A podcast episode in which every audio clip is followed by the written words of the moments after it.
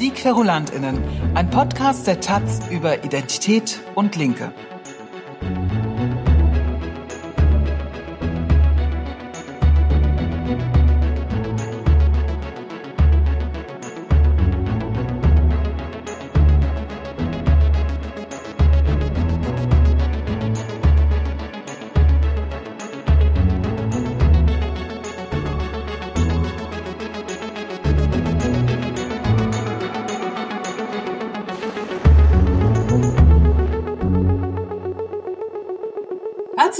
Zum Taz Podcast Die Querulantinnen. Wir begeben uns hier in sechs Folgen auf die Suche nach linken Themen, nach linken Streitthemen und äh, das sind so Themen wie Identitätspolitik oder Quoten oder Safe Spaces und wir, das sind Katrin Gottschalk, stellvertretende Chefredakteurin der Taz. Und ich bin Eblo Taschdemir, ich bin CVD hier im Lokalteil der Taz und wir gucken mal, was wir in der letzten Folge gemacht haben. Willst du mal kurz sagen, Katrin, was es war? Dir gefällt, was du hörst und das willst du deinen Hosts zeigen? Dann kannst du sie jetzt mit einem kleinen Beitrag unterstützen. Entweder einmalig oder regelmäßig. Gehe einfach auf taz.de slash podcast minus zahlig. Das Beste, wie viel du gibst, kannst du selbst entscheiden und auch der kleinste Beitrag hilft. taz.de slash podcast minus zahlig. Ja, in der letzten Folge haben wir gesprochen über Identitätspolitik und auch über Cancel Culture. Und wir haben darüber gesprochen mit Hengame Yagubi Farah, Taz-Kolumnistin und Autorin. Und wir haben gesprochen mit Stephen N. Peligan, äh, auch ein freier Autor. Und wir haben überhaupt den Podcast vorgestellt, den wir hier machen und auch das Trinkspiel, das wird man ja wohl noch trinken dürfen, vorgestellt, ähm, mit dem wir zu mehr Wachheit kommen möchten. Und jedenfalls haben wir Feedback bekommen auf unsere erste Podcast-Folge. Vielen, vielen Dank dafür an alle, die uns Feedback gegeben haben. Und was so ein bisschen deutlich geworden ist bei dem Feedback, ist, dass, ähm, dass diese Idee, die wir hatten mit, äh, wir ziehen das so wie eine True Crime Story auf, dass das nicht so richtig funktioniert, weil wir es auch nicht so richtig durchziehen. Und deswegen machen wir ab jetzt ein bisschen weniger True Crime Rhetorik. Wir bleiben aber dabei, dass wir schnüffeln, dass wir suchen, dass wir Erkenntnis versuchen zu erlangen. Und in der heutigen Folge äh, versuchen wir diese Erkenntnis zu erlangen beim Thema Gendersternchen. Und da geht es darum, äh, was, äh, wozu braucht es überhaupt geschlechtergerechte Sprache? Was ist geschlechtergerechte Sprache? Und da haben wir uns auch äh, zwei, nein, sogar drei ExpertInnen dazu geholt. Magst du die kurz vorstellen, Ebro? Ja, wir sprechen mit Ute Scheub, eine der Taz-Gründerinnen und äh, feministische Autorin. Und sie erzählt uns, wie das damals war mit der, mit der Einführung des Binnen-I, also mit dem großen I. Wenn wir zum Beispiel von Arbeitern sprechen, dann wurde an das Arbeiter, an das Wort Arbeiter, das Binnen-I, also dieses große I, äh, rangeklebt und ArbeiterInnen geschrieben. Und wie es dann zu dieser Einführung kam, darüber sprechen wir. Dann sprechen wir mit Annette Kröschner. Du hast mit ihr gesprochen, Katrin. Du kannst vielleicht kurz sagen, ähm, wer sie ist und über was, über was ihr gesprochen habt. Annette Gröschner ist eine Autorin. Sie kommt aus Ostdeutschland oder konkreter ähm, aus der DDR. Und mit ihr habe ich gesprochen darüber, wie das äh, wie früher über Sprache in der Frauenbewegung der DDR diskutiert wurde und wie sie es selbst mit dem Gendern hält in einerseits ihren literarischen Texten, sie schreibt auch Romane, aber auch in ihren eher feuilletonistischen Texten. Genau. Und dann der dritte Gesprächspartner, den hast wiederum du, Ebro, aufgetan und gesprochen. Das ist Anatol Stefanovic. Genau, Anatol Stefanovic. Ähm, wenn ihr bei Twitter seid, dann kennt ihr ihn wahrscheinlich. Das ist ein Sprachwissenschaftler an der FU Berlin und er ähm, hat auch ein Buch herausgebracht zu ähm, diskriminierungsfreier Sprache. Darauf gehen wir kurz ein und wir haben gesprochen, ähm, was es eigentlich bedeutet, wenn man ähm, geschlechtergerechte Sprache anwendet, ähm, wie es ist, diskriminierungsfrei zu schreiben, also wer ähm, somit, wem somit Respekt gezollt wird äh, in unserer Gesellschaft und auch ähm, was es eigentlich bewirkt äh, in der Öffentlichkeit, wenn es diskriminierungsfreie Sprache oder diskriminierungsärmere Sprache ähm, gibt und die dann angewendet wird, also die auch in der Schriftsprache angewendet wird. Das war ein ähm, interessantes Gespräch. Aber weißt du, was ich gemacht habe, Katrin? Ich habe nämlich äh, einige unserer KollegInnen äh, angesprochen und mit ihnen darüber geredet, wie sie gendern und ähm, was sie genau machen. Also es gibt ja mehrere Varianten des Genderns. Ich weiß nicht, welche du benutzt. Also das äh, schleift sich dann so im Laufe des Schreibens ein, glaube ich. Ich habe angefangen vor zehn Jahren mit dem Unterstrich, ähm, was meiner Meinung nach nicht so, äh, wie soll ich sagen, also es hat für mich eine visuelle Komponente, wenn ich jetzt das Gender-Sternchen benutze. Also dieses kleine Sternchen, was man dann an das Wort ranhängt und dann ähm, die weibliche Bezeichnung innen oder in benutzt. Und ich weiß nicht, wie es bei dir ist, Katrin, was du benutzt oder was, wo du äh, quasi, wo du hingewachsen bist letztendlich und ob das für dich das Optimum ist, wenn du, wenn du schreibst.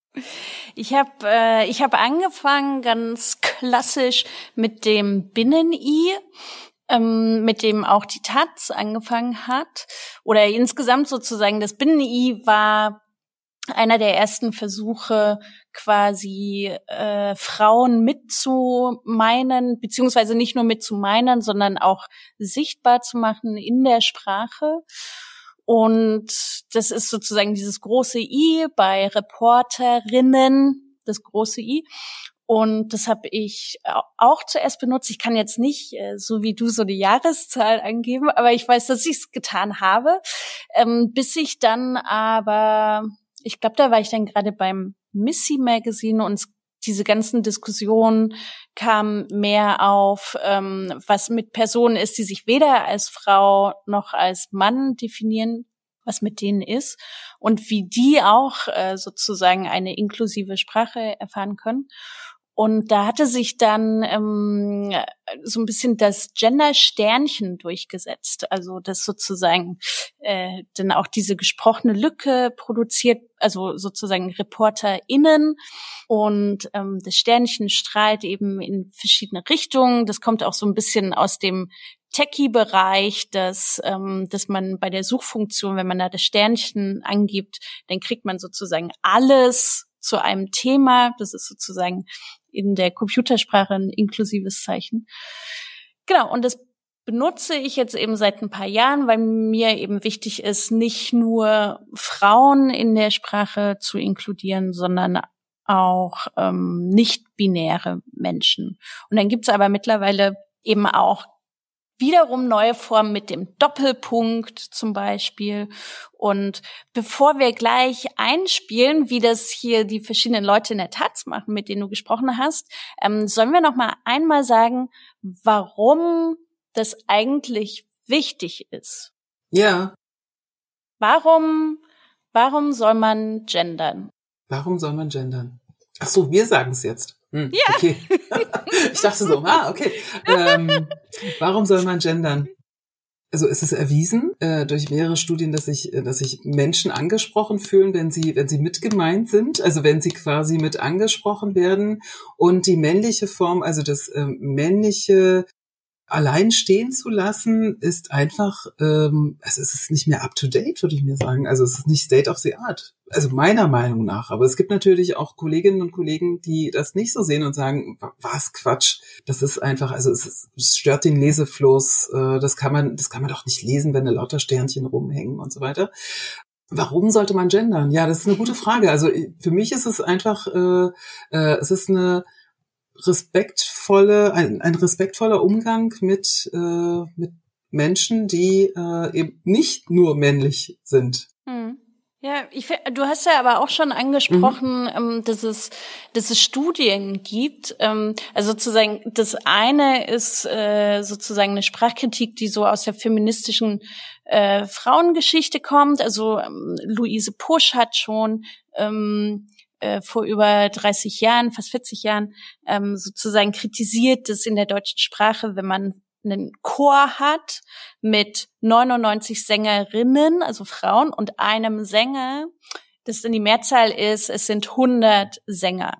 Also dass man sozusagen wegen eines Mannes diese ganzen Frauen sprachlich unsichtbar macht. Und das ist sozusagen, dass die Sprache eine Form der Unsichtbarmachung ist. Und mittlerweile gibt es eben auch ähm, so Forschungen dazu, wie was stellen sich Leute wirklich vor, wenn sie bestimmte Begriffe hören und es eben, wenn jemand liest, äh, die Wissenschaftler oder die Polizisten oder ähm, was gibt's noch, die Richter, dass da sozusagen im ersten Moment die Leute nicht an Frauen denken, die diese Position äh, ausfüllen, sondern eben an Männer, weil es eben die männliche Mehrzahl ist. Und dann gibt es wiederum auch Forschung, die zeigt, dass auch dann Schulkinder, wenn sie, äh, wenn da von Ingenieuren gesprochen wird, dass interessanterweise sozusagen dieser Beruf nicht nur für Mädchen weniger gedanklich in Frage kommt, sondern auch für Jungs. Ähm, also dass sozusagen äh, generell männliche Berufe als schwere äh, Berufe gelten, die sich dann zum Teil eben auch Jungs weniger zutrauen. Genau, diese ganzen Links, die können wir, ähm, die können wir hier bei der Folge unten drunter auch reinsetzen. Es gibt auch die Webseite genderleicht.de.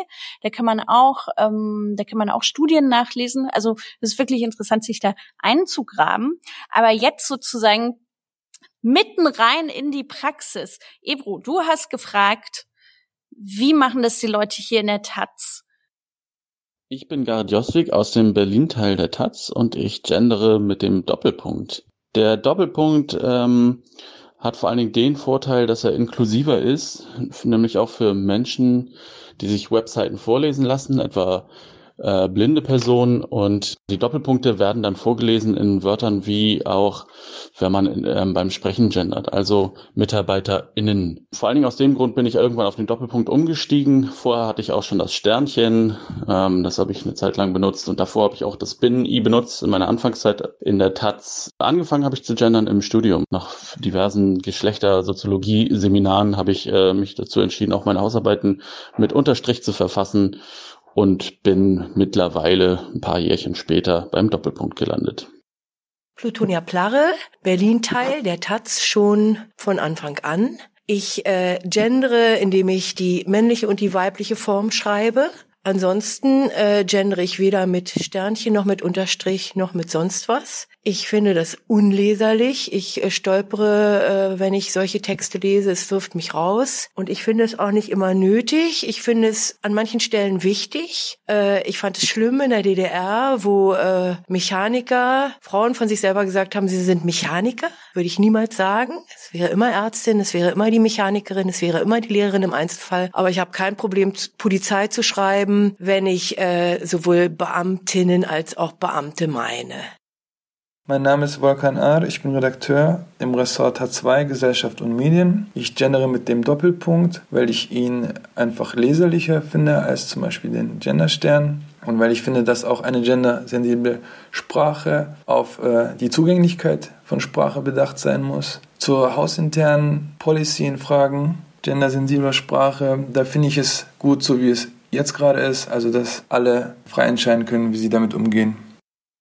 Ich bin Claudia Heidebrand. Ich bin seit 1990 in der Taz, also habe schon ziemlich viel mitgemacht hier in der Taz und auch diese ganze Gender-Problematik, die ja über die Jahre auch immer gewechselt hat. Früher fand ich es ein bisschen strenger. Bei manchen Jungen ist es jetzt ein bisschen wirklich lockerer gehandhabt. Ich persönlich bemühe mich darum zu gendern in meiner Sprache, wenn ich mit Freunden und Freundinnen spreche, aber es gelingt mir auch nicht immer. Oftmals sind es auch Sachen, die man aus, aus der Kindheit schon so gelernt hat und dann plappert man das einfach so, wie man es wie immer gemacht hat. Aber ähm, Ich denke auch, es kann immer nur ein Bemühen sein. Und bei manchen Sachen finde ich es auch ähm, ein bisschen komisch und abstrus. Also wenn, wenn eine Freundin mir meinetwegen sagt, sie wäre Wasserfrau, dann muss ich schon überlegen, wovon spricht sie, was meint sie jetzt? Und eigentlich heißt es Sternzeichen Wassermann. Gut, man kann es machen und bei manchen Sachen kann man es dann auch lassen.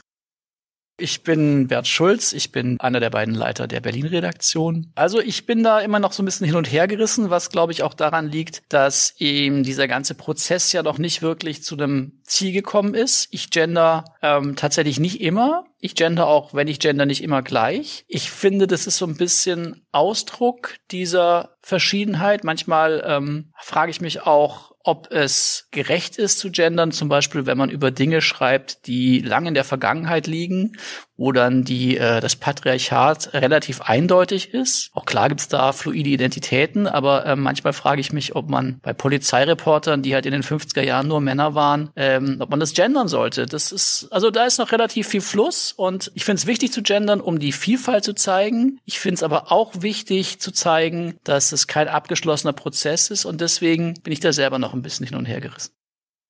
Mein Name ist Gilda Sahibi, ich bin Journalistin, ich bin Taz-Kolumnistin und ich bin Ärztin. Und so wie das Stethoskop zum Ärztinnenberuf gehört, gehört die Sprache zum Journalistinnenberuf. Und das ist der Grund, dass ich meine Sprache in dem, was ich schreibe, so benutzen will, dass ich Menschen einschließe und nicht ausschließe und Menschen nicht verletze mit dem, wie ich schreibe. Und das ist der Grund, warum ich gendere. Ich habe das nicht immer getan. Ich habe früher, ich vor ein paar Jahren tatsächlich auch noch nicht gegendert, weil ich es nicht besser wusste. Aber ich habe mich dann informiert, ich habe Artikel gelesen und ich habe vor allem Menschen gefragt, die sich damit auskennen, weil ich da wahrlich keine Expertin bin. Und ich habe eben gemerkt, dass die Art, wie ich zuvor geschrieben habe, nicht inklusiv war und ich habe das geändert und ich bin froh, dass ich es geändert habe und das ist der Grund, warum ich gendere und werde es auch weiter tun. Kennst du das mit, mit diesem Chirurg, dass der Chirurg sagt, äh, oh Gott, das ist mein Kind, das kann ich nicht operieren? Also ein Vater und, und das Kind ähm, haben einen Autounfall und der Vater und das Kind werden eingeliefert ins Krankenhaus und ähm, die Operation wird vorbereitet und äh, dann kommt ähm, der Chirurg, der das äh, Kind operieren soll und sagt, oh Gott, ich kann es gar nicht operieren, das ist ja mein Kind. Und du denkst so, ja, aber der Vater hatte doch zusammen mit dem Kind ähm, diesen Autounfall. Und äh, da geht's halt um dieses Bild, was man hat, eben wenn es, wenn es nur diese männliche Form gibt, weil es ist eigentlich die Mutter des Kindes, weißt du? Und, ähm, und deshalb denkt man so, ah, okay, das ist die Mutter, so. Aber es könnten natürlich auch zwei schwule Väter sein, jetzt wo ich, wo ich so drüber nachdenke. la la la. Total lost. lost in Geschlecht. Aber ähm, aber lass uns das mal, lass uns das mal drin lassen. Also sozusagen, während jetzt die Podcast-ZuhörerInnen ähm, hier die O-Töne aus der Taz gehört haben, ähm, äh, hat mir Ebro diesen Witz erzählt, den ich auch erst nicht verstanden habe. Aber den lassen wir einfach drin, weil der ist gut. Auch mit seiner geschlechtlichen Herausforderung, Stimmt. die du am Ende Da bin ich aber erst viel später drauf gestoßen. Also so während des Erzählens dachte ich, ah, warte mal, da, naja, egal. Okay, also, dann machen wir einfach weiter. Du hast ja mit Ute Schäub gesprochen, Ebru. Ute hat in den 70ern die Taz mitgegründet, also Ende der 70er. Die erste Taz ist 1978 erschienen, war Ute Schäub dabei und Ute ist auch mit dafür verantwortlich, dass in der Taz schon lange, lange gegendert wurde. Nämlich seit wann, Ebru? Das war so seit den 1980ern, also seit Mitte der 1980er Jahre. Eingeführt wurde das äh, über einen Umweg und zwar über die Schweizer linke Wochenzeitung WOTS. Und so kam die Taz zu ihrem Binnen-I und zwar mit Hilfe eines Mannes. Oliver Tollmein war damals dafür verantwortlich. Und ähm, wir sprechen jetzt mal mit Ute Scheub drüber, wie das alles damals von sich gegangen ist. Vielen, vielen Dank, dass du Zeit hast für unser kleines Gespräch zum Gendern und vor allem zum Gendern in der Taz. In der Taz wurde das Gendern ja quasi erfunden, sage ich mal in Anführungsstrichen. Also besser gesagt, das, die Taz war der Ort, wo feminine Anteil der Bevölkerung quasi sich auch in der Sprache niederschlug, teils durch das Binnen-I, aber natürlich auch durch strukturelle Veränderungen. Wir wollen uns heute aber mal dem Binnen-I nähern und zwar geht es in der zweiten Folge unseres Podcasts um das Gendern und äh, du als diejenige, die dabei war von Anfang an und als Zeitzeugin sozusagen uns erzählen kann, wie das damals war mit dem Einführung des Binnen-I, ähm, kannst uns da wahrscheinlich sehr, sehr viel dazu erzählen. Und ich freue mich natürlich auch auf deine Ausführungen aus den 80er Jahren, wie es damals war in der Taz und wie anstrengend oder auch weniger anstrengend das war, dieses Beni einzuführen. Naja, war schon anstrengend. Also vielleicht noch mal ganz kurz. Ähm, also ich bin Mitbegründerin, 78, äh, 79 gewesen und ähm, bin auch Feministin geworden durch das Dauergequatsche von bestimmten Männern, die sich sehr sehr äh, penetrant aufgeführt haben. Und ähm, wir mussten ja auch die Quote durchsetzen durch einen, einen äh, Frauenstreik mit Busenentblößung und so weiter. Das war 1980 und 81 kam dann die Idee auf, gar nicht in der Taz ursprünglich, sondern von einem freien Autor namens Christoph Busch, statt der üblichen Schrägstriche oder Klammern eben ein großes I ins Wort zu setzen. Das wanderte aber interessanterweise erstmal nach in die Schweiz aus zur Wochenzeitung Watts, wo es 84 dann auftauchte und dann erst wieder von der Taz übernommen wurde, auch von einem Mann interessanterweise, während damals die Sprachfeministin Luise Pusch eigentlich eher vorgeschlagen hat, man solle doch ein überall Neutrum äh, äh, verwenden, also zum Beispiel das Student statt der Student oder die Studentin und so weiter. Ähm, ja, dann hat es sich erstmal relativ flächendeckend durchgesetzt gehabt in der Taz, weil das wurde schon als äh, ganz gute Lösung begriffen, also schöner als die Hackebeilchen, Schrägstriche und so weiter. Und ähm, aber es war natürlich schon dann tatsächlich vor allem die Frauen, die es verwendet haben, während die Männer sich eigentlich, viele Männer haben sich verweigert, ja. Und 2000, äh, um die Jahrtausendwende rum ist es eigentlich fast verschwunden äh, während inzwischen äh, einige Verwaltungen sogar es verwendet haben. Also es ist quasi in den Staat ausgewandert, das große I. Man müsste mal eine Wanderschaft des großen I schreiben. In der Taz habe ich 2003 mal so eine kleine Untersuchung gemacht, eine ziemlich unter, äh, zufällige äh, am Wochenende und äh, war, die Ausgabe war praktisch ohne großes I. Also das war äh, damals also so um die Jahrtausendwende rum war totale Flaute und erst eigentlich durch MeToo ist, ist äh, eine Rückkehr gekommen, nicht, von, nicht nur vom großen E, sondern von allen möglichen Schreibweisen. Da werden wir sicherlich auch gleich drauf kommen noch. Auf jeden Fall. Du hast ja am Anfang erzählt, äh, dass es eine Schrägschreibung gab, beziehungsweise eine Klammerschreibung. Kannst du mir vielleicht noch mal kurz erklären, wie das aussah und wer auf also, die Idee gekommen ist? Ähm, das weiß ich nicht mehr. Also es war einfach Schreiber Schrägstrich innen. Ne? Also das Wort selbst war sozusagen mit dem Hackebeilchen schräg gehackt worden oder Schreiber innen, das innen in Klammer, was ich für eine völlig unmögliche Lösung hielt, weil dadurch zeigst du ja an, dass äh, das weibliche Geschlecht, Geschlecht ein sekundäres ist, wenn es in Klammer kommt, ja. Äh, also das waren einfach keine schönen Alternativen. Und Aber das, der, der Schrägstrich war eigentlich auch ähm, so ein bisschen gang und gäbe damals äh, schon noch, ja.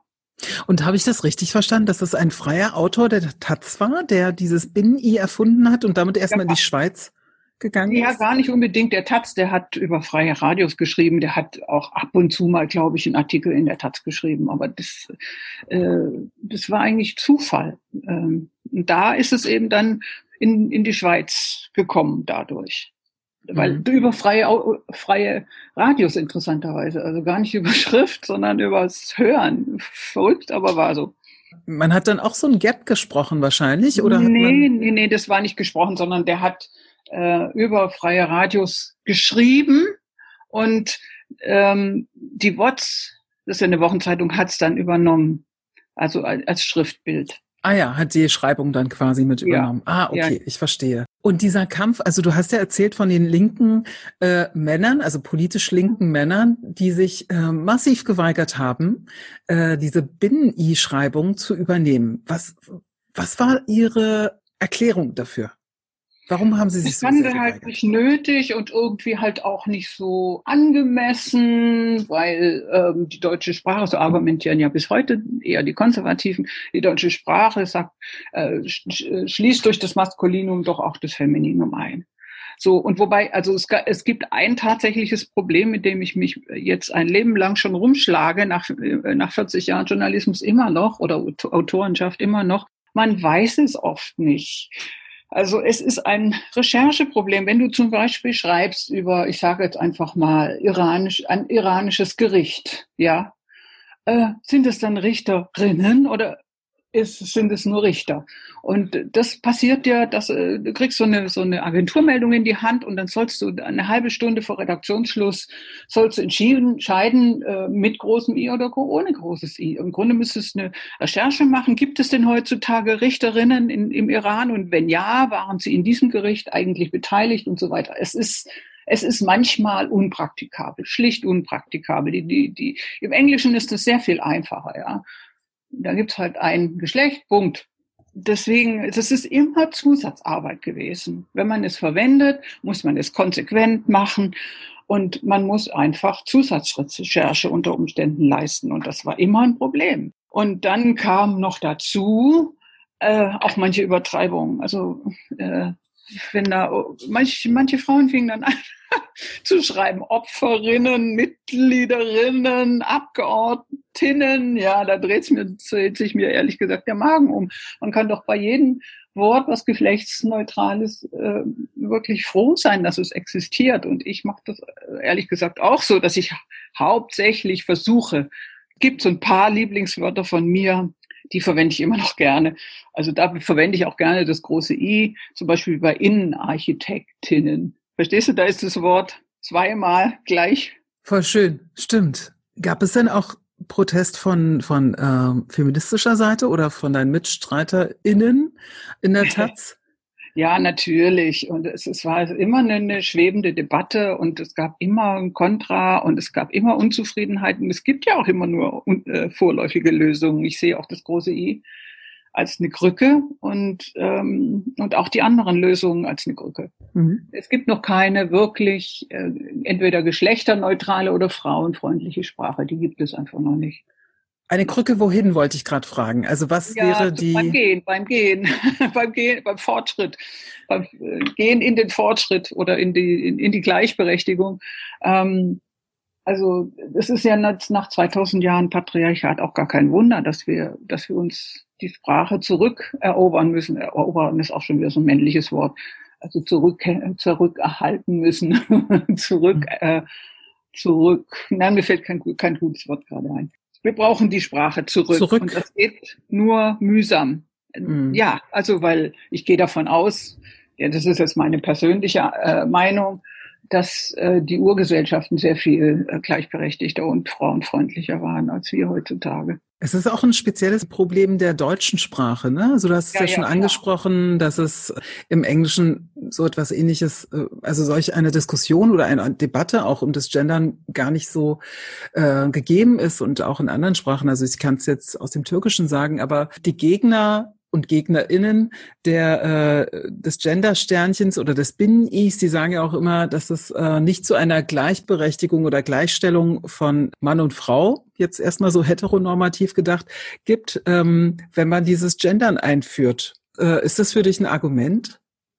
Nee, das ist für mich kein Argument. Ähm, äh, wie gesagt, ich sehe das einfach als, als, als Fortschritt. Es gibt kein Endstadium, wo alle zufrieden sind. Das ist völlig ausgeschlossen. Und es ist einfach nur ein Versuch, äh, mit verschiedenen äh, Krücken zu laufen. Es gibt ja diese berühmten Experimente, mit, äh, die, die schon auch in den 80ern und noch 90ern durchgeführt wurden, wo Leute getestet wurden, was für Bilder sie vor Augen haben, wenn sie hören Studenten oder Professoren und wenn sie die Bilder, wenn sie das Wort hören, Studierende und so weiter. Und äh, interessanterweise ist eben, wenn sie hören Studenten, ähm, dann sehen sie halt Männer vor sich. Und selbst beim Wort Studierende sehen viele immer noch Männer. Das heißt, selbst wenn man sich bemüht, ist dann noch nicht 100 Prozent der Erfolg gegeben. Sprache und Realität gehen ja immer mehr oder weniger einher. Und das ist ein langer, langer Prozess.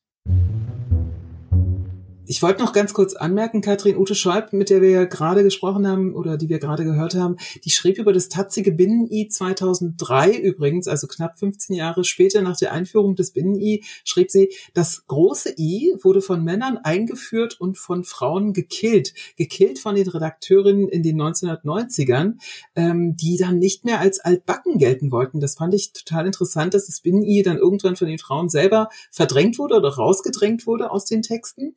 Und und wir sehen ja mittlerweile, also wir haben es ja an den O-Tönen gehört, auch der Kolleginnen, also das ist mittlerweile schon Usus, dass man, ähm, dass man gendert. Äh, es sind nur noch sehr wenige Kolleginnen, die nicht gendern. Und, ähm, und wahrscheinlich können wir, können wir gar nicht mehr äh, sagen, dass es kaum Texte gibt, die nicht gegendert werden. Also es sind, wie gesagt, sehr wenige Texte in der Teils, aber es gibt keine, keine einheitliche ähm, Genderpolitik innerhalb der Taz. Warum ist das eigentlich so? Mm, weil wir uns als Taz, als AutorInnenzeitung verstehen. Ähm, also das heißt, ähm, steht auch in unserem Redaktionsstatut, dass keine Person hier im Haus etwas schreiben muss, wo er oder sie nicht dahinter steht. Und ähm, es ist schon so, dass äh, das Gendern ist ja auch eine ist ja auch eine politische Haltung. Also wie gender ich? Ne? Also jetzt zum Beispiel würde mir jetzt eine Person das Binnen-I rein redigieren und äh, das Gender-Sternchen rausnehmen, dann fände ich das ärgerlich, weil ich ja äh, aus einer ganz bewussten Entscheidung heraus das Gender-Sternchen benutze. So, und deswegen, weil wir eben unseren AutorInnen nichts reinredigieren in die Texte, was sie gar nicht ähm, da drin haben wollen, kann das eben jede Person auch so machen, wie er oder sie möchte. Und das ist ja, es ist ja ganz interessant auch, dass sozusagen auch dieses Beharren auf dem generischen Femi äh, Maskulinum ähm, oder überhaupt äh, das Beharren auf der männlichen Bezeichnung ist ja kann ja auch eine politische Haltung sein. Ich habe ähm, in dem nächsten Beitrag, den wir gleich abspielen, habe ich mit der Autorin Annette Gröschner gesprochen. Ähm, sie war in der Frauenbewegung der DDR aktiv. Sie ist Autorin. Ähm, sie hat neulich einen ganz tollen Text in der Taz geschrieben über Ecke Erb. Ähm, genau, jedenfalls sie ist Autorin, schreibt Romane, schreibt aber auch ähm, Sachbücher, zum Beispiel über die Frauenbewegung in Berlin, Ost und West. Und jedenfalls habe ich mit ihr gesprochen, weil es Anfang der 90er gab es ja diesen Clash, diesen Streit zwischen Ostfeministin und Westfeministin, die irgendwie nicht äh, miteinander übereins gekommen sind. Und das hat sie auch in Sprache ausgedrückt, nämlich dass die Ostfrauen gesagt haben, ähm, dieses Gendern, das, das, äh, das wollen wir nicht.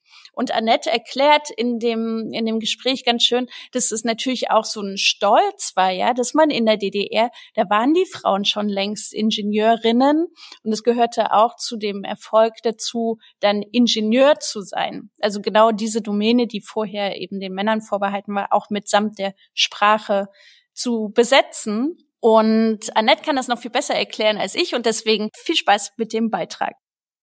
Wie war das denn als feministische Aktivistin in den 80ern in der DDR? Hat da, haben da Debatten um Sprache und ob man jetzt ein Binnen-I benutzt oder das generische Femininum, hat das da äh, eine Rolle gespielt? Ja, es war so eine ähm, ja eher zweitrangige Frage. Es wurde aber auch diskutiert. Also es gab ja auch, also es, man muss da unterscheiden. Es war eher keine ähm, heterogene, äh, keine homogene Bewegung. Ja, also es war äh, doch sehr heterogen. Es gab die Frauen in der Kirche, es gab die Frauen in der Wissenschaft und ähm, noch an anderen Orten, die sich auch mit Feminismus beschäftigt haben. Nicht jede von denen war auch Feministin oder hätte sich so bezeichnet. Ähm, und ähm, wir haben damals auch Luise Pusch gelesen, ja. Also ich kann mich erinnern, ich, es mhm. waren eben halt keine vollständigen Bücher oder so, das war dann immer mal irgendwie, wenn man eine Emma kriegte oder so. Also es war schon, ähm, schon ein Begriff.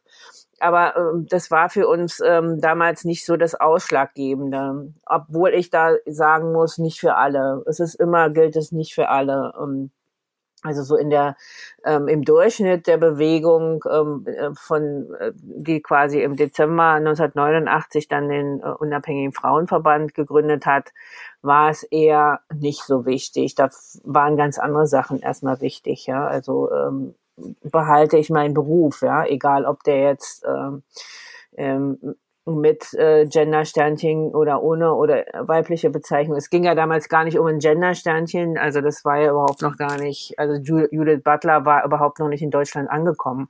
Ähm, mhm. Das muss man auch dazu sagen. Ähm, also wenn, dann ging es ums Binnen-I. Mhm. Ähm, das äh, war damals die Diskussion, ob man es benutzen sollte oder nicht. Obwohl das irgendwie erstmal für uns nicht so relevant war. Ich weiß aber, dass ich in den Zeitungen, die dann überall aus dem Boden ja quasi wuchsen äh, und jede Woche wurde eine andere gegründet, dass ich da schon Binnen-I benutzt habe es aber später nicht mehr benutzt habe. Also das ist auch, äh, ich kann da von mir auch immer nur sagen, dass es auch bei mir so Phasen waren der Auseinandersetzung. Und ähm, ich bin auch ähm, mit dem Sternchen, ich benutze es zwar sehr oft, also vor allen Dingen auch, ähm, muss ich auch sagen, aus Bequemlichkeit oft. Ja.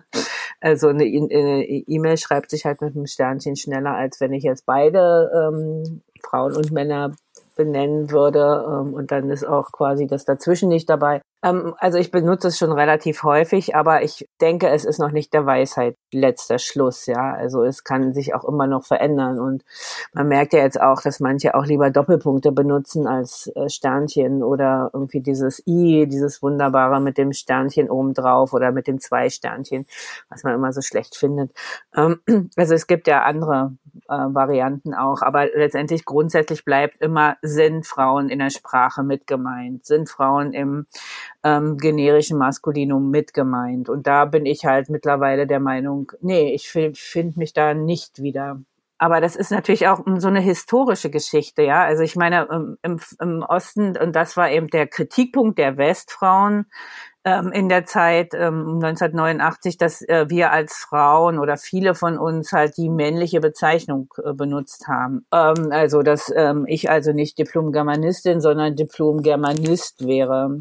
Mhm. Um, steht auch in meinem Diplom, äh, ähm, dass ich Diplom-Germanist bin. Und jedes Mal, wenn ich dieses Diplom angucke, was ja ab und zu mal passiert, wenn man sich wieder irgendwo bewirbt oder so, ähm, dann ähm, äh, möchte ich immer das IN hinten dran schreiben. Ja, aber das macht man natürlich nicht bei einer Urkunde, weil es ist mir so, ähm, also es kommt mir so wahnsinnig fremd vor. Viele haben aber ganz normal von sich gesagt, dass sie Ingenieur sind oder Lehrer. Ähm, und bei Ingenieur äh, kommt natürlich immer noch das dazu, das war eben halt ein Männerberuf und das ist, die Frauen sind halt in diese Männerdomäne auch eingebrochen, ja. Und äh, die hätten damals einen Teufel getan, sich Ingenieurin zu nennen. Die waren irgendwie erstmal ähm, stolz darauf, dass sie diesen Männerberuf haben, ja, weil Frauenberufe halt weniger wert waren. Und ähm, das, äh, das, das muss man eben halt, halt auch immer sehen, dass das so eine Übergangsphase war. Äh, es war ja noch nicht lange her, dass Frauen äh, überhaupt diese Berufe machten, ja. Das war ja 20 Jahre, 30 Jahre und äh, die benutzten halt automatisch auch den Männernamen des Berufs. Es klingt jetzt so, wie als wärst du immer mehr in die geschlechtergerechte Sprache reingerutscht, also was da sozusagen bei dir dazu geführt hat. Na, ich bin reingerutscht und wieder rausgerutscht. Also äh, ja, es ist, also wie gesagt, ich bin ja heute auch immer noch nicht sicher. Also ich bin mhm. äh, bin auch nicht zufrieden mit dem Gender-Sternchen, ehrlich gesagt. Aber weil es auch manchmal kompliziert ist, ähm, gerade wenn es mit mit ähm, Artikeln ist und so weiter. Mir fällt gerade ein, eine lustige Geschichte war, ähm, ich habe mein, ähm, ich habe im ähm, im früher ein Buch rausgebracht, äh, Berliner Bürgerstuben heißt das, Palimpsest und Geschichten. Und da habe ich zwischen Bürger und Stuben ein Sternchen gesetzt. Und, ähm, und das war auch so eine Reaktion auf Diskussionen, die ich auf Facebook hatte mit ähm, ehemaligen Kommilitonen, ähm, die mir quasi unter, ja, so unterschwellig erklärt haben, dass ich, wenn ich dieses Gendersternchen benutze, quasi im Unterricht in der Uni nicht aufgepasst habe, weil das, äh, es gäbe nun mal das äh, generische Maskulinum und kein äh, generisches Femininum und damit müsste ich jetzt leben. Und ich habe dann immer diskutiert darüber, dass ja Sprache sich verändert, dass genau das wir in der Sprachwissenschaft auch gelernt haben, dass Sprache nie so bleibt, wie sie ist, sondern sich verändert. Also es ging immer hin und her und irgendwann habe ich gedacht, okay, wenn ich jetzt dieses Buch mache, ich, da kommt dieses Sternchen rein. Einfach auch, weil ich finde, dieses Sternchen heißt, dass wir über das dazwischen diskutieren müssen, ja. Und mhm. ähm, und wir hatten ähm, an der Uni, an der UDK, wo ich ähm, ja auch ähm, lehre, hatten wir so ein ähm, hatten wir ein, ein Buch, ein, eine, eine Zeitschrift gemacht über Ostberlin und da hatten äh, die Studierenden dann zwischen Ost und Berlin ein Sternchen gesetzt.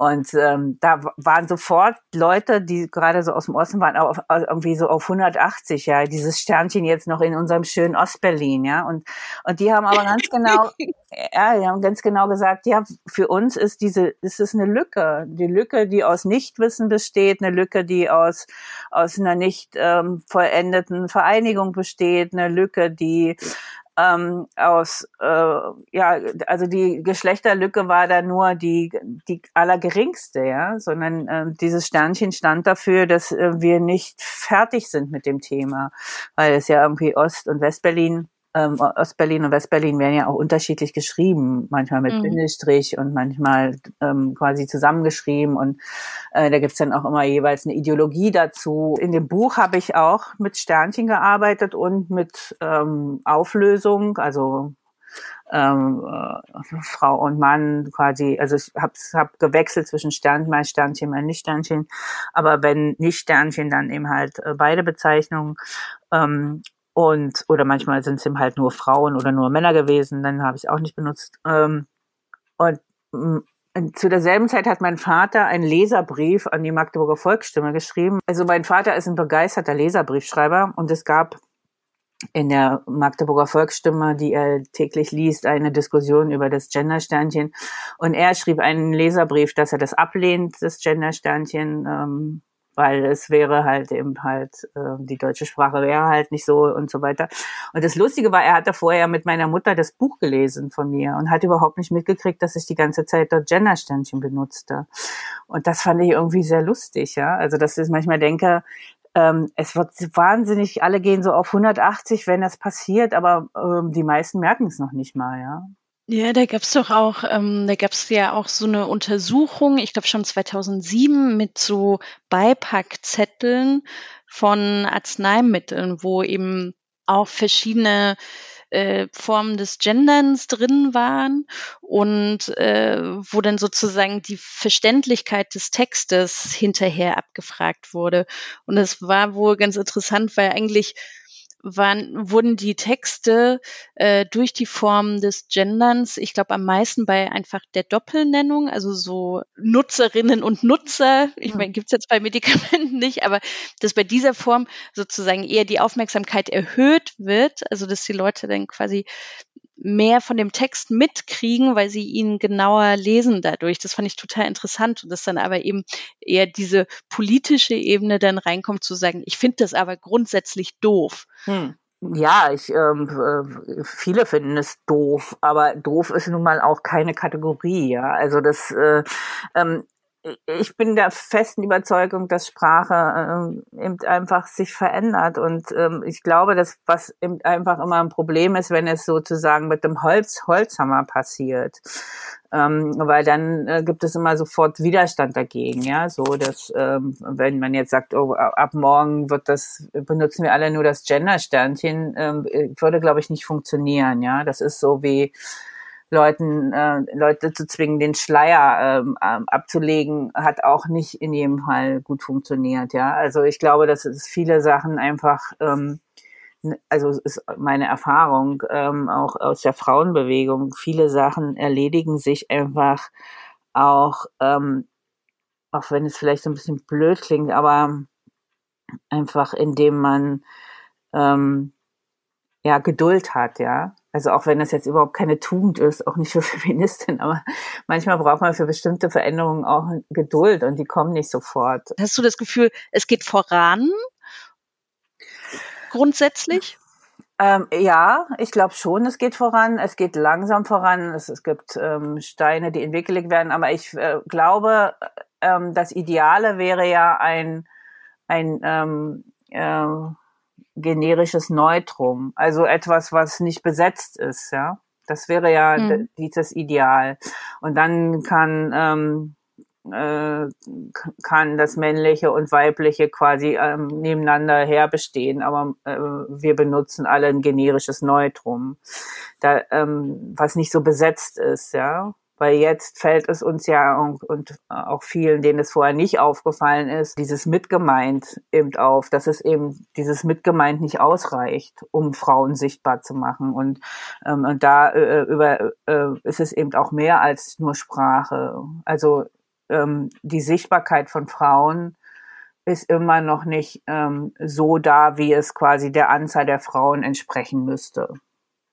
Also das, wenn es eine mhm. Gleichstellung geben sollte.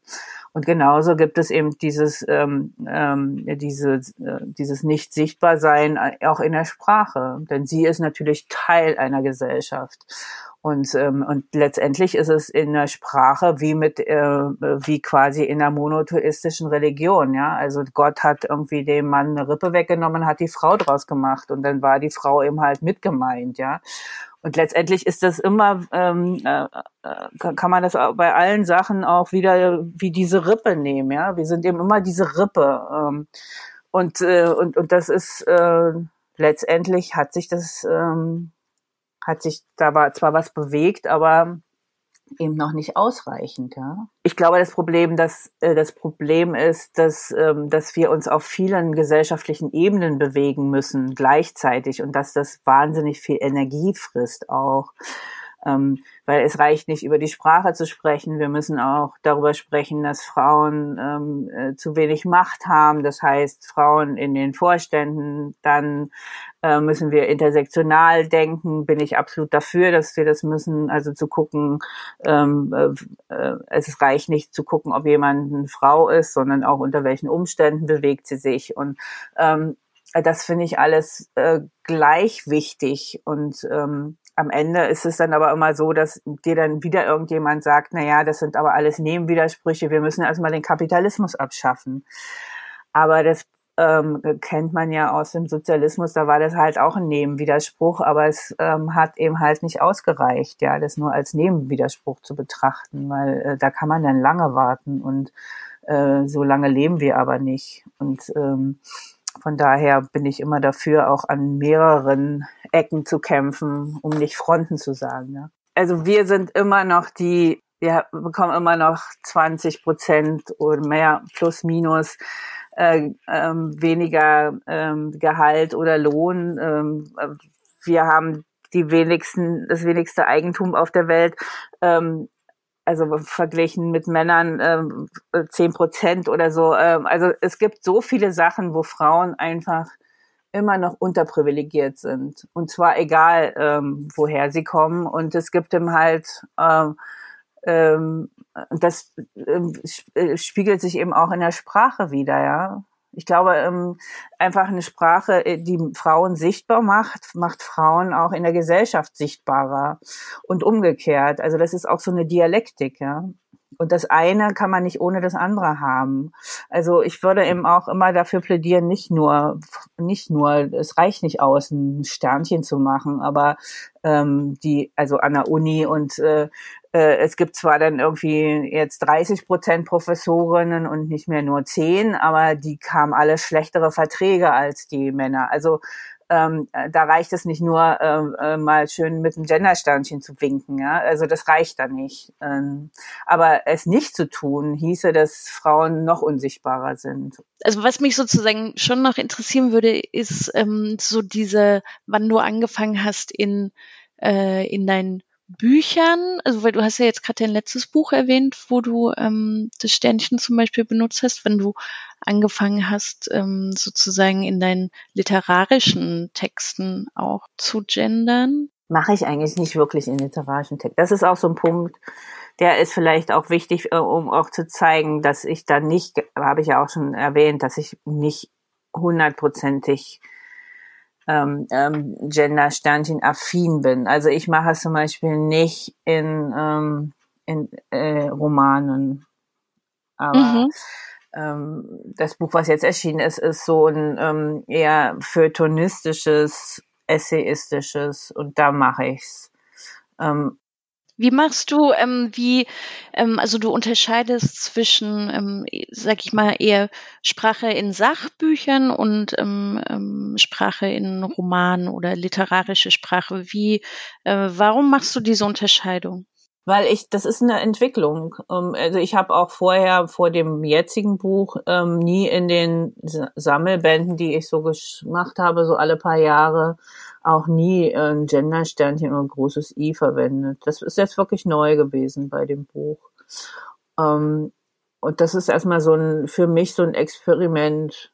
Will ich das, will ich das nicht? Also ähm, ich bin da, lass mir da auch, äh, glaube ich, alle Zeit, die ich äh, habe, weil ich ähm, glaube, das ist, ähm, muss man wirklich entscheiden, wie man es machen will. Also ähm, ich finde es auch immer noch ein Unterschied, ob man jetzt irgendwie sowas wie einen Männerberuf auf Frauen überträgt, also der Ingenieur statt Ingenieurin zu sagen oder die Ingenieure zu sagen. Ja, also da ist auch ähm, bei der bei ersterem äh, ist mein Sprachgefühl absolut dagegen. Da gehen alle ähm, Alarmglocken an. Aber bei ähm, bei der ähm, äh, gener generischen Maskulin und beim bei der Mehrzahl äh, bin ich ähm, äh, nicht so streng, ja. Also da bin, da, da äh, fällt es mir auch äh, manchmal gar nicht auf, dass es immer noch im generischen Maskulinum ist. Also da bin ich sozusagen in so einer Übergangsphase. Ähm, und ich weiß auch nicht, wie es in zehn Jahren ist, kann ich auch nicht sagen. Aber ich weiß, dass es mich völlig unbefriedigt lässt. Dieses generische Maskulinum ist etwas, was wohin ich auch nicht zurück will. Ja obwohl mir die äh, Gegenwart jetzt auch nicht so toll gefällt. Also das ist so, ähm, wie gesagt, du merkst, ich, ich bin da auch so ein bisschen im Schwimmen, ähm, vielleicht auch, weil ich jetzt sagen kann, okay, ich bin jetzt schon eine ältere Feministin, ich habe schon viel erlebt und äh, ja, nichts überstürzen und so, aber und jeden mitnehmen. Ähm, ist auch äh, da bin ich auch, äh, unterscheide ich mich auch von so wirklich Hardcore-Feministen, die sich wirklich auch in jeden Kampf werfen, ja.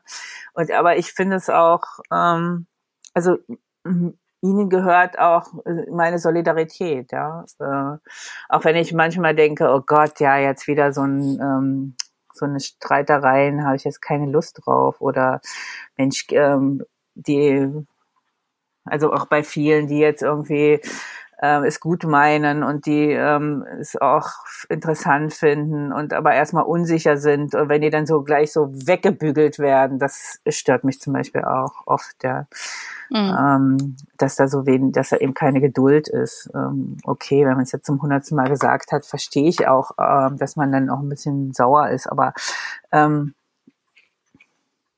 ich glaube, es ist, ähm, ist so eine Bewegung, in der wir uns befinden. Aber ich finde es super, dass es überhaupt passiert, weil ich fand irgendwie 15 Jahre passierte gar nichts. Und der Neoliberalismus konnte machen, was er wollte. Und ähm, dass das jetzt anders ist, das kann ich nur begrüßen. So, Jetzt sind wir wieder hier zurück, Ebru, du und ich, und es ist Zeit für unser Trinkspiel. Das wird man ja wohl noch mal trinken dürfen. Richtig, richtig, richtig. Und ja. warum machen wir das? Wir machen das, weil wir wach sein wollen. Wir wollen woke sein. Was woke sein heißt, haben wir in der ersten Folge erklärt, nämlich ähm, äh, auch so ein bisschen privilegienkritisch. Und äh, das ist so ein Trendbegriff und wir wollen das aber auch so ein bisschen wörtlich nehmen. Und außerdem müssen wir auch einfach mal was trinken. Was trinken wir zwischendurch. jetzt? Ja, zwischendurch. Was trinken wir jetzt, Ebro? Ja, wir trinken, ähm, wir dürfen die Marke nicht nennen. Ich habe das ja in der ersten Folge gemacht. Ich entschuldige mich vielmals. Ich versuche wirklich dieses Mal nicht die Marke zu nennen. Es ist ein giftgrünes Getränk. Man könnte auch sagen grasgrün. Äh, aber da ist kein Gras drin, keine Angst. Es ist mm, ein, eine Art Limonade mit grünem Teeextrakt. Und es ist eines meiner Lieblingsgetränke hier, wenn ich arbeite. Ähm, es ist sehr erfrischend und es macht ein bisschen wach aber nur ein bisschen. Es ist nicht äh, unangenehm. Also nicht so ein, dann hat man nicht so ein Kaffee-Gezitter äh, quasi. Wenn man morgens zwei Tassen Kaffee trinkt, dann ähm, schlägt ja manchmal das Herz so ähm, hoch und das ist eher so ein Getränk, was man total gerne trinkt, nebenbei, neben der Arbeit. Und das macht so ähm, angenehm wach. angenehm. Ebro, es ist total. Ähm, ich könnte Werbung machen für das Getränk. Ja, ja, eben, weil du sagst immer so, man kann das ganz viel trinken. Also Ah, du trinkst es ganz Gender. viel. Nee, ach so, nein, nein, nein, nein, nein. Nee, ich meine einfach, ähm, du bist ja total Fan. Du bist ja, ähm, äh, kann man sagen, süchtig? Äh, ja. ja. Ich glaube, ich bin ein bisschen süchtig danach. Okay, aber. Dann, deshalb habe ich dieses Mann mit, also M-A-N genutzt, um das so ein bisschen von mir fortzuführen, oh nein, damit man nicht merkt, dass ich, dass ich süchtig bin. Aber du bist ja, ich sage ja, du bist die beste Detektivin der Welt und hast es sofort rausgekriegt, dass ich, äh, dass ich ein bisschen süchtig bin nach diesem giftgrünen Getränk. Und was mir total gut dran gefällt, du kannst damit wirklich ähm, GesprächspartnerInnen ein bisschen vergraulen, weil die sind so, oh, das trinkst du? Du denkst so, ja, ich finde, siehst du mal, was ich für eine mhm. harte Socke bin. Ich finde so. auch, sieht ganz schön eklig aus. Ich habe es, äh, ja. ich noch nie getrunken, aber ähm, Echt? Stößchen, Ebru. Ich nehme jetzt mal. Stößchen, Prost. Mhm. Ja. Mhm. Ah ja. Man muss ein bisschen aufpassen, weil ja. ab und zu muss man ein wenig rübsen, wenn man es oh, ja, also, ja, ich merke, ich merke. Oh. Ne? Ah ja, okay. Also vor allem am Mikrofon ist es glaube ich nicht so gut. Ich, schmeckt es dir? Ich find's, ich find's, ich find's, ich find's gut, aber es, es schmeckt schon auch ganz schön ökig. Also ähm, ähm, ich weiß nicht. Also so, weißt du, es schmeckt so wie so, als wäre ich so eine Müsli-Frau. Bist du vielleicht auch? Entschuldige bitte. Ja, vielleicht bin ich das. Mm. Echt, es schmeckt nach Müslifrau? Ich weiß gar nicht. Also mir gefällt die Farbe total gut und wie gesagt, ähm, das trinkt nicht jeder. Also mhm. das gefällt mir total gut da dran. Mhm.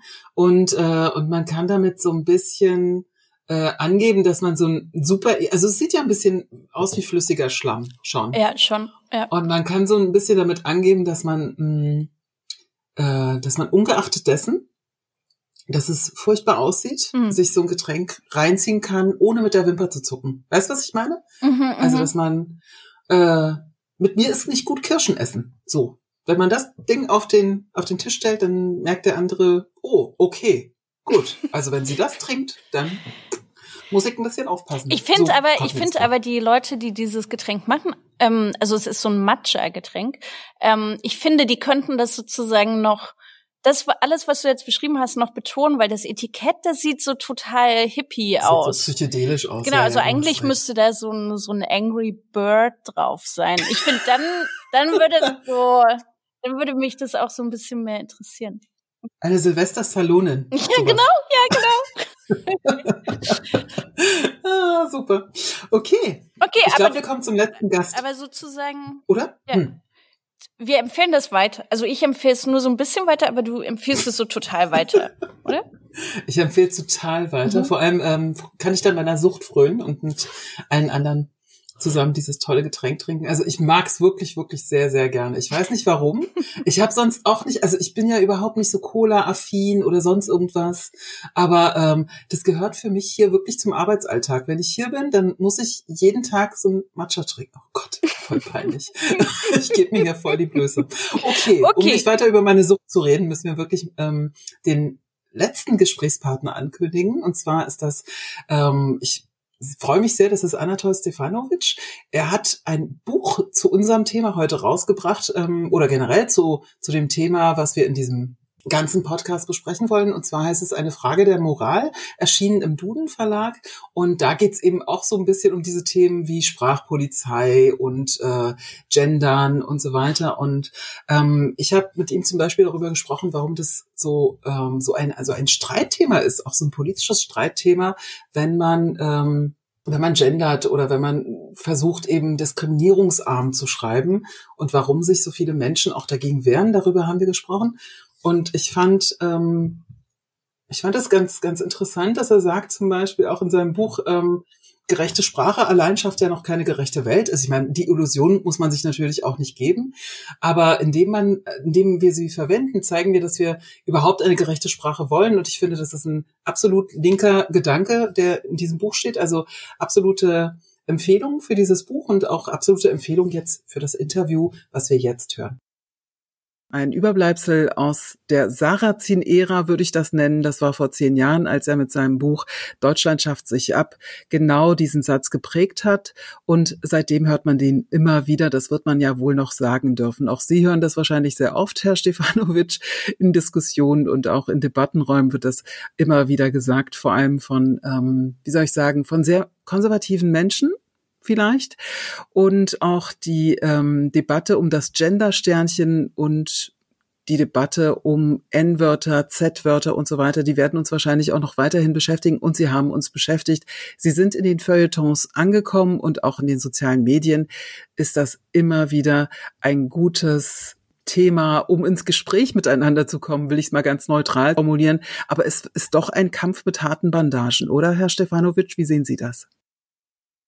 Ja, also ähm, das stimmt schon, dass äh, es hier Leute gibt, die gerade bei diesen Themen das Gefühl haben, äh, bestimmte Dinge nicht mehr sagen zu dürfen und dann eben darauf beharren, äh, das eben doch wohl noch sagen zu dürfen. Und äh, das Interessante ist ja eigentlich, dass gerade in diesen Themenbereichen, die eigentlich sehr sensibel sind, ähm, keinerlei, also kaum gesetzliche Regelungen bestehen, die einen tatsächlich daran hindern würden, äh, irgendwelche äh, Dinge zu sagen. Also niemand wird äh, zum Gendern gezwungen, niemand wird zum Vermeiden äh, rassistischer Sprache gezwungen. Es gibt ganz wenige Wörter, die auch von Gerichten als äh, so schwerwiegend äh, eingeschätzt werden, dass die tatsächlich rechtliche Konsequenzen haben könnten. Also ähm, diese dieses Gefühl, nichts mehr sagen zu dürfen, das hat, glaube ich, eher etwas mit der Erkenntnis zu tun, dass man es nicht mehr widerspruchsfrei sagen kann und äh, man kann darüber auf jeden Fall ins Gespräch kommen.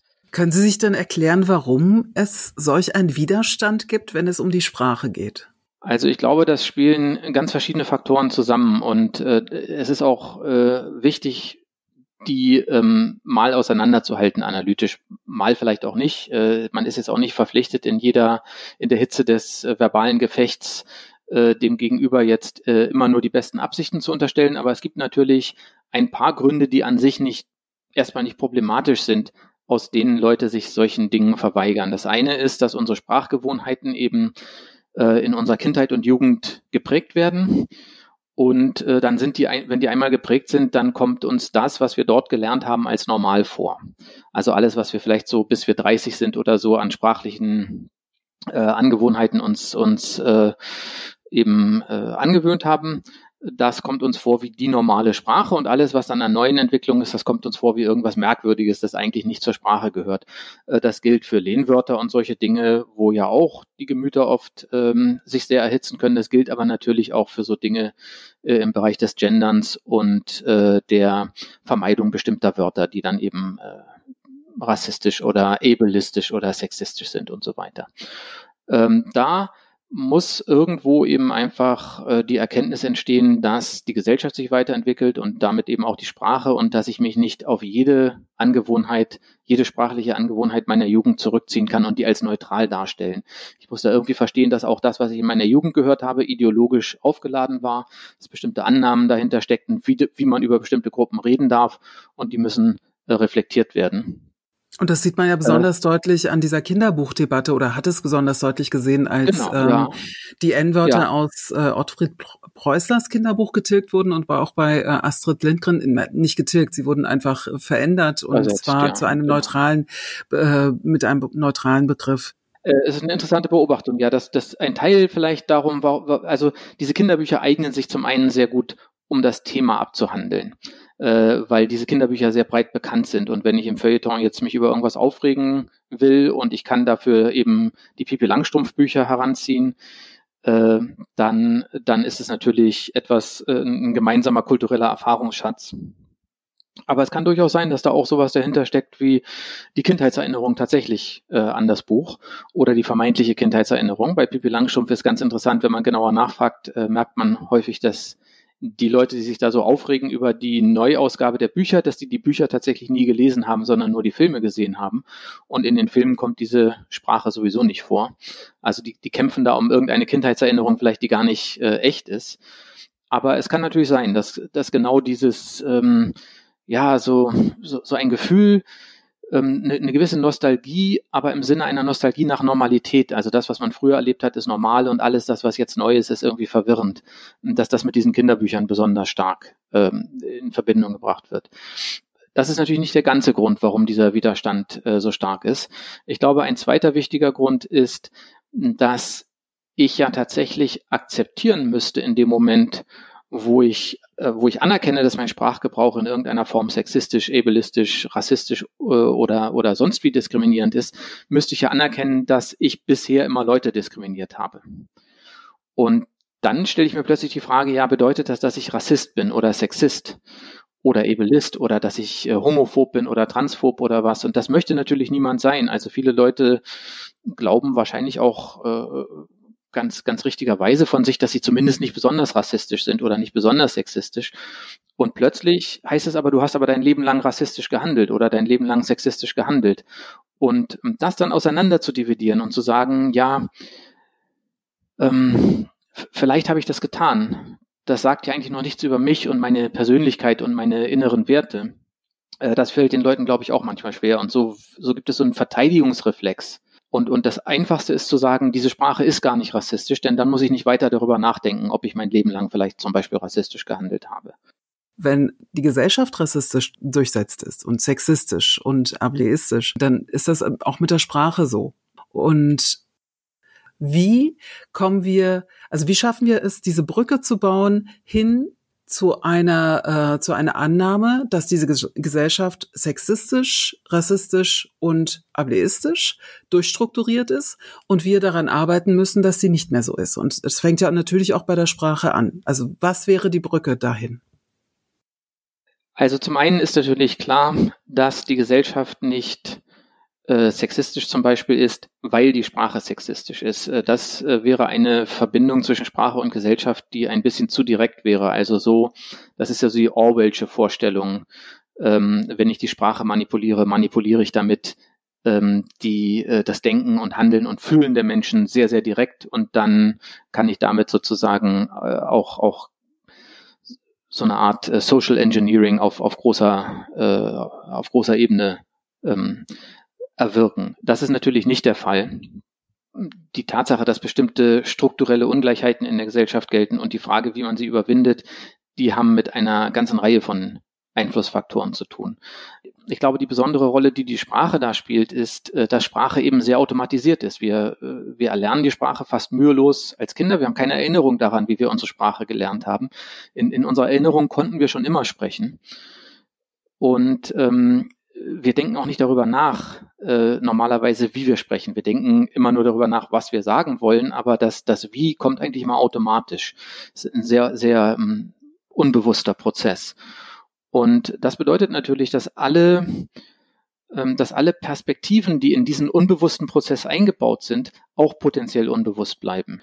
Das bedeutet, wenn ich, wenn ich bestimmte eingeschliffene strukturelle Ungleichheiten angehen will, dann muss ich ja auf eine neue, da muss ich sie ja erstmal erkennen und dann muss ich irgendwo eine Art zu denken finden, in der diese Ungleichheiten nicht normal sind, in der die nicht selbstverständlich sind, der, der Normalfall sozusagen, der ein, ein, ein natürlicher Teil der Wirklichkeit. Und meine Sprache suggeriert mir aber eventuell, dass das so ist, weil sie eben so unbewusst wirkt. Und deshalb ähm, ist das Erkennen solcher sprachlichen Muster und äh, das äh, Aufbrechen und das Suchen nach Alternativen äh, eben so eine entscheidende, ähm, ein entscheidender Schritt, um überhaupt unsere Gedanken zu öffnen für ein, ein neues Handeln, ein neues Nachdenken, auch ein neues Miteinander kommunizieren. Ähm, der zweite Grund, warum Sprache besonders wichtig ist, ist natürlich, dass all die gesellschaftlichen Prozesse sowieso ausschließlich über Sprache verhandelt werden. Wir können ja unsere Gedanken nicht gegenseitig direkt lesen. Das heißt, wir müssen ja immer alles, was wir als Gesellschaft oder Gemeinschaft gemeinsam denken wollen, erst in Worte fassen. Und wenn diese Worte aber schon eine bestimmte Perspektive enthalten, dann, dann wird es eben auch wieder schwer, gemeinsam diese Perspektive zu ähm, verlassen. Wenn wir jetzt nochmal äh, uns dem Gender-Sternchen mal in unserem Gespräch nähern, ähm, was sich seither entwickelt hat, das ist ja schon ziemlich interessant, wahrscheinlich auch für Sie als Sprachwissenschaftler, welche verschiedenen Formen es mittlerweile gibt. Es gibt ja dieses Gender-Sternchen, es gibt äh, den Unterstrich, mit dem ich angefangen habe, zum Beispiel zu gendern. Mittlerweile gibt es den Doppelpunkt. Ähm, wahrscheinlich gibt es noch viele andere Formen, die mir jetzt gerade nicht einfallen. Was finden Sie persönlich gut?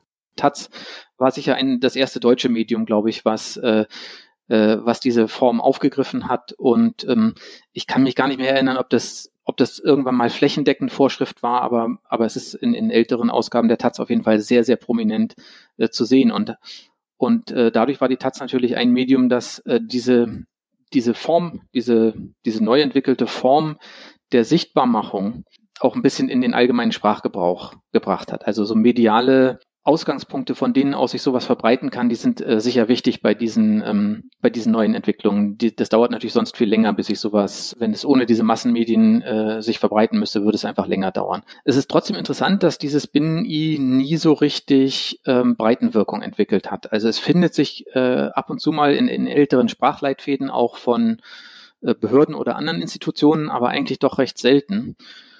Wenn man es mit dem Gender-Sternchen vergleicht, äh, das vor ein paar Jahren erst aufgetaucht ist, so 2014, 2015 so ein bisschen wie aus dem Nichts aufgetaucht ist und jetzt plötzlich in einer Reihe von Leitfäden zu finden ist. Es gibt Behörden, die haben das sogar verpflichtend eingeführt, also ganz, ganz wenige, aber zum Beispiel die Kommunalverwaltung in Hannover, da, da ist es, da, da muss es verwendet werden, wenn keine andere geschlechtsneutrale Form gefunden werden kann.